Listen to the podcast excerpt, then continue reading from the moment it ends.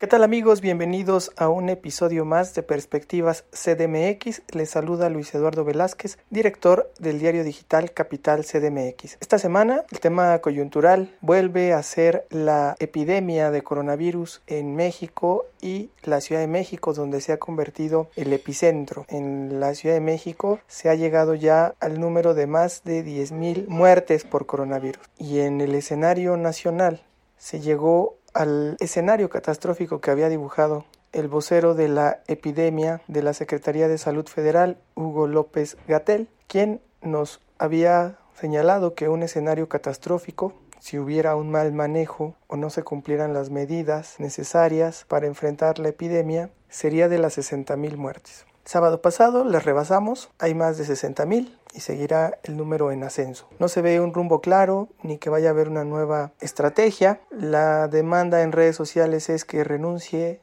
López Gatel. El presidente Andrés Manuel López Obrador nos habla de que desde siempre ha dicho que la pandemia está domada, él dice que va a la baja el número de personas hospitalizadas. La jefa de gobierno en la Ciudad de México, Claudia Sheinbaum, nos dice que un día varios días baja el número de hospitalizados y de repente vuelve a repuntar y por ello llegamos a la novena semana en semáforo naranja donde viene haciendo una reapertura gradual de espacios y su escenario de no pasarnos a un semáforo amarillo es que no ve una tendencia a la baja conforme se van abriendo nuevos sectores de la economía. Y una medida prudente ha sido alargar este semáforo naranja que en realidad parece ser que tanto en la Ciudad de México como en el país los semáforos ya ni se respetan, la gente no está al 100% informada y sí vemos mayor civilidad, gente que trata de usar más el cubrebocas, pero también zonas donde no se respeta ya ni la sana distancia, ni el cubrebocas,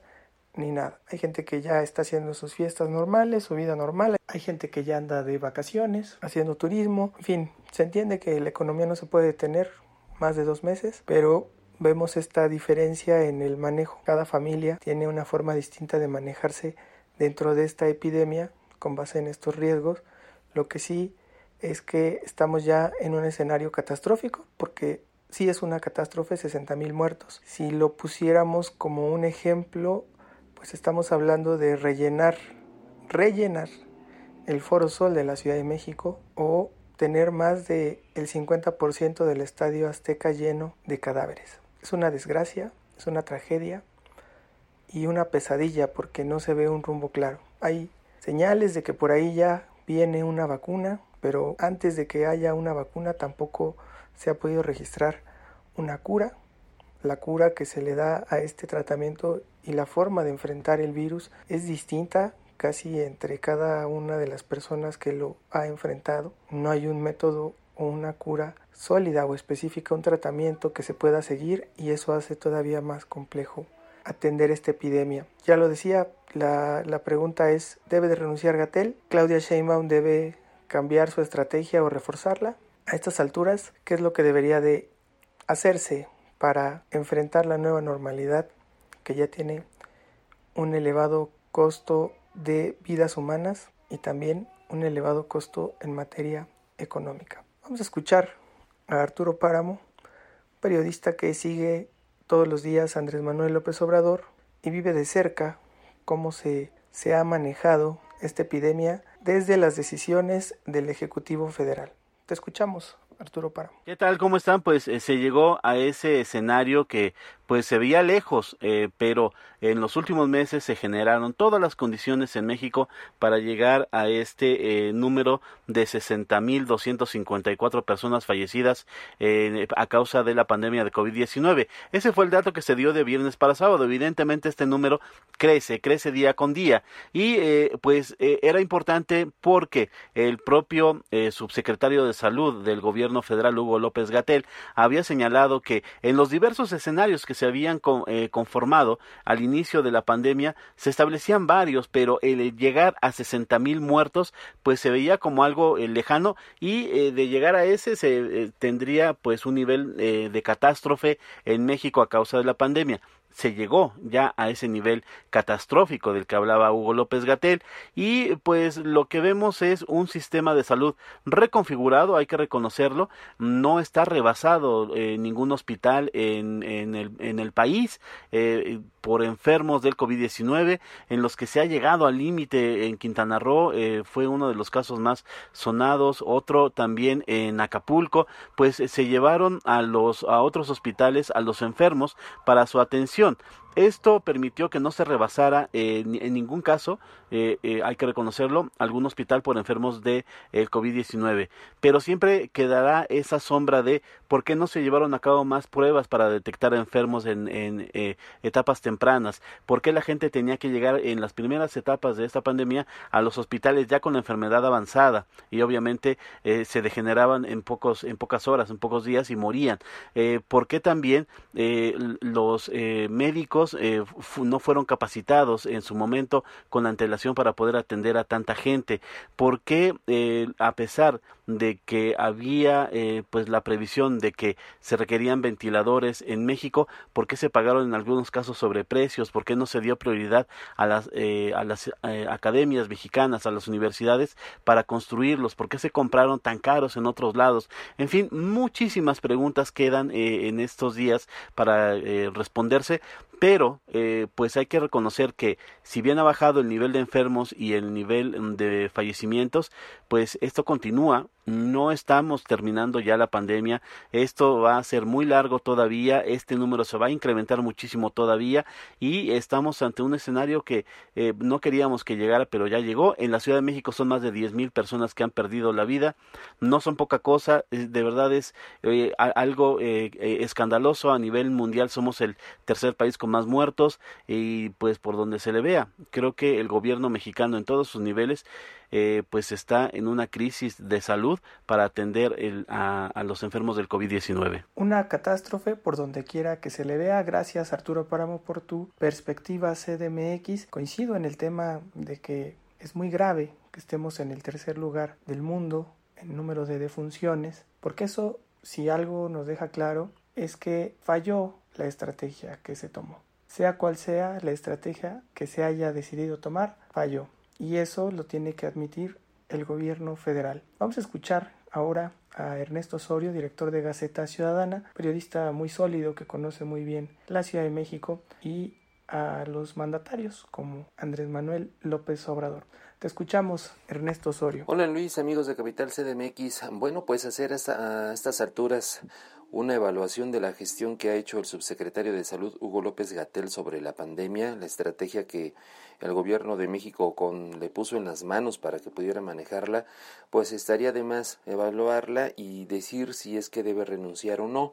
El presidente de la República, ante una petición similar, pues fijó postura. Él dijo que va a permanecer allí. Entonces, pues ya sabemos que la voluntad del presidente es la que se hace y pues ahí debe permanecer. Que si debe renunciar, pues, por supuesto que debió haber renunciado desde un principio que se, que se confirmó con base en las estadísticas internacionales que la información que nos proporcionaba respecto al control de la pandemia pues estaba sesgada. Tenía cierta orientación política pues para mantener al gobierno del México pues mm, flotante, ah, firme frente a lo que era la pandemia, pero pues ya 60 mil muertes, este escenario catastrófico ya lo rebasamos y pues todavía faltan, faltan todavía algunos meses para poder seguir registrando este tipo de casos. En cuanto a la evaluación de la jefa de gobierno, creo que a pesar de ser una mujer que se alineó a como lo marca pues el canon de una regencia, a lo que también el gobierno de México, el gobierno federal, pues creo que dentro de todo lo ha hecho bien, Quizá eh, si no hubiera fijado una postura un poco fría frente al subsecretario de Salud, tendríamos ahorita más de 10.000 muertos y quizá a lo mejor una saturación hospitalaria mucho más evidente. Pero bueno, la jefa de gobierno ha hecho su trabajo, creo que lo ha hecho bien junto con la Secretaría de Salud, no más allá de eso, porque como digo, la, finalmente la estrategia en la Ciudad de México es la misma que se sigue desde el gobierno federal y pues los resultados los tenemos a la vista. Gracias Ernesto Osorio, director de Gaceta Ciudadana, por tu perspectiva CDMX. Así es, la voluntad del presidente es la que manda y ahí no está en sus planes hacer a un lado a Hugo López Gatel y siendo también francos, creo que ya a estas alturas del partido poco tendría de bueno hacer un reajuste a esas alturas. Como podríamos decirlo, el daño está hecho. Pero vamos a escuchar ahora cómo lo está viendo Alberto Cuenca, reportero de Capital CDMX, quien trae los datos muy frescos, sobre todo de la Ciudad de México, por la numeralia que siempre ofrece la jefa de gobierno y también ha visto esos eh, distanciamientos que ha habido entre la estrategia del el gobierno federal y el gobierno de Claudia Sheinbaum. Te escuchamos, Alberto Cuenca. ¿Qué tal Luis? Amigas, amigos de Capital CDMX. A tu pregunta de si López Gatel debería renunciar, creo que no queda duda. Debe separarse del cargo. Ha sido un funcionario lleno de contradicciones y eso ha propiciado un mensaje desgastado, sobre todo para un funcionario que pierde credibilidad cuando habla de temas de salud y un ejemplo de ello está en el asunto del cubrebocas, ¿no? que eh, ha caído ahí eh, en muchas eh, disparidad el discurso sobre si sirve o no sirve y eso pues también ha provocado confusión entre la población respecto a este tema. Entonces ahí ha generado el mismo un punto débil de su discurso del mensaje del efecto mediático de sus palabras de esta conferencia vespertina eh, entonces ahí eh, debe haber una vuelta de hoja, un borrón y cuenta nueva por parte del gobierno federal. Eh, hay otros funcionarios como que lo podrían sustituir dentro de la misma Secretaría de Salud y que debe ser evaluado en la administración de López Obrador. De Claudia Sheinbaum, ¿qué te puedo decir? Si ese, diez mil muertos, al hablar de diez mil muertos, es difícil decir que se pueda ir bien o mal con esa cifra eh, es algo a lo que nunca nos habíamos enfrentado como país o como ciudad eh, con este COVID-19, eh, pero lo cierto es que no hemos vivido un escenario donde los enfermos ya no caben en los hospitales o como en Ecuador donde incluso había cadáveres en las calles. aquí pues lo que ha pasado, lo que nos ha distinguido creo es que a pesar de sus excepciones hay una gran civilidad por parte eh, una gran civilidad por parte de los habitantes de la capital del país aunque sí existe un riesgo latente de un repunte pero eh, pues eh, con vaivenes el gobierno de la ciudad el gobierno de Claudia Sheinbaum no lo ha hecho mal después de todo. Coincido plenamente en que si hay elementos para la renuncia de Gatel sobre todo cuando se mandó un mensaje muy confuso que en una situación de contingencia se vuelve catastrófico. Y en el caso de la ciudad, comparto que ha sido, creo yo, una de las mejores estrategias que se ha seguido a nivel nacional, pese al número tan alto que tenemos de mortalidad y de letalidad. Esperemos que se mantenga una línea clara, prudente y se pueda salir adelante de la mejor manera de esta epidemia. Esa es la perspectiva que yo tendría con base en este análisis, esta coyuntura, y esperemos que eh, no siga tan fuerte el crecimiento de esta pandemia de las defunciones y que pueda haber pronto una perspectiva más seria y se tomen las medidas necesarias en tanto se encuentra la cura o bien la vacuna. Vámonos ahora a las perspectivas de la semana.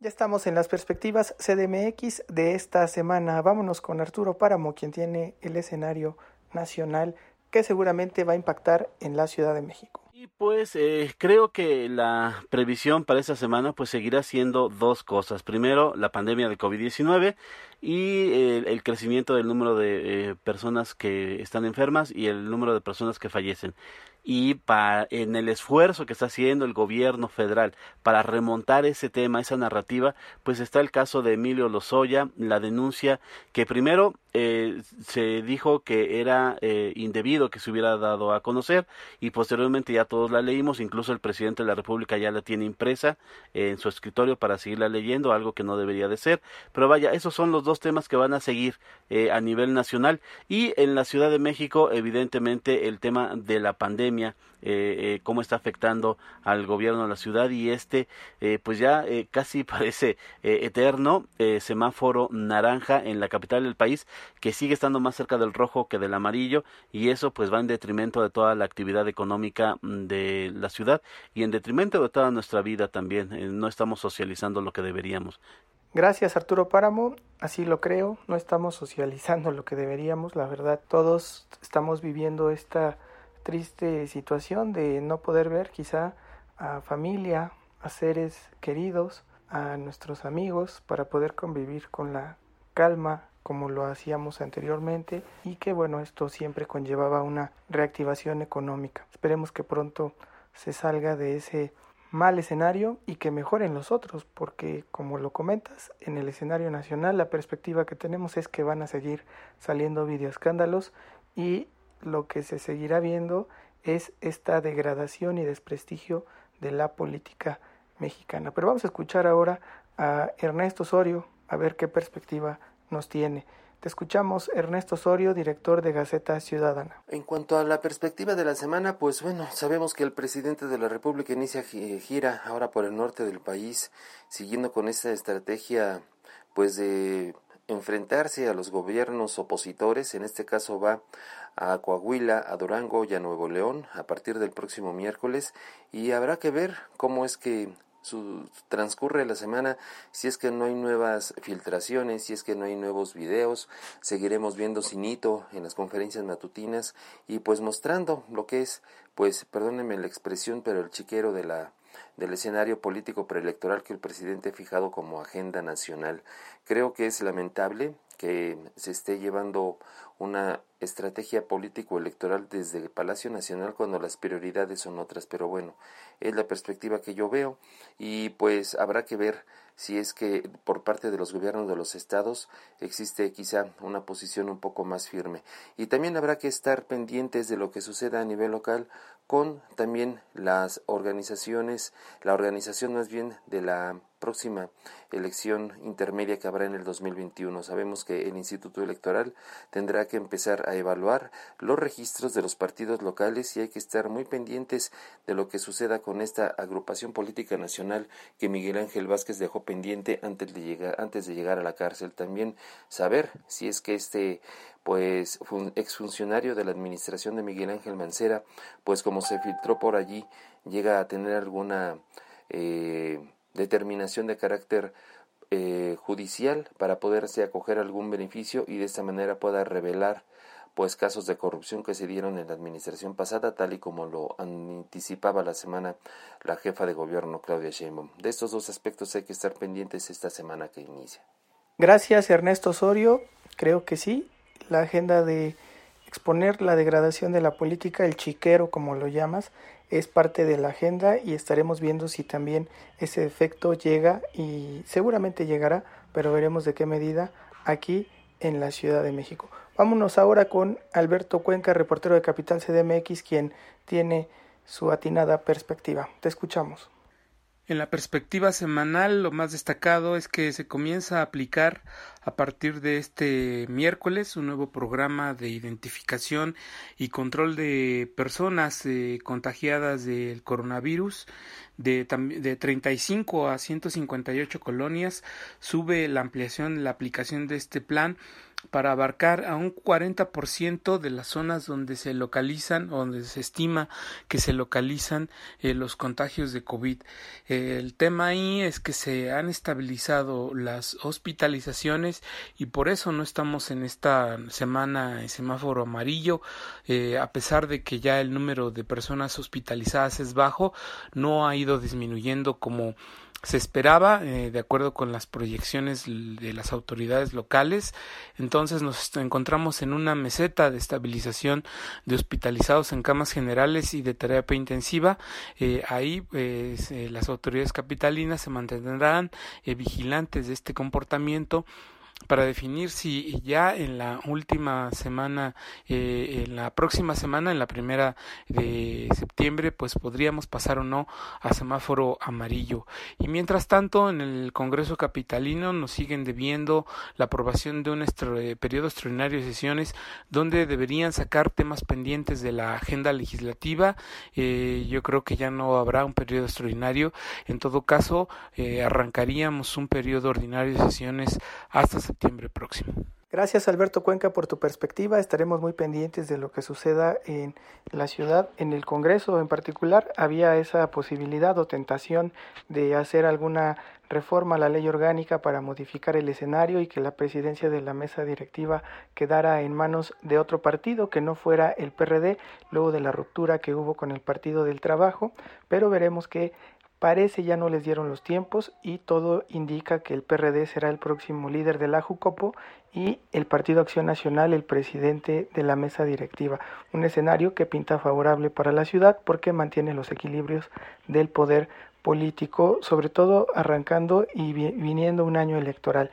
Vamos a ver qué sigue. Yo cierro con esa perspectiva, esperar eh, que siga esta guerra de lodo en la política y el efecto de la epidemia que es permanente. Vamos a ver qué sigue, esperemos que sea lo mejor. Gracias a todos los que nos escucharon. Los invitamos a que nos sigan en Twitter, arroba capitalmx-bajo, en Facebook, Instagram, Spotify. Estamos como Capital CDMX, en CDMX TV. Nos pueden encontrar en YouTube de esa forma.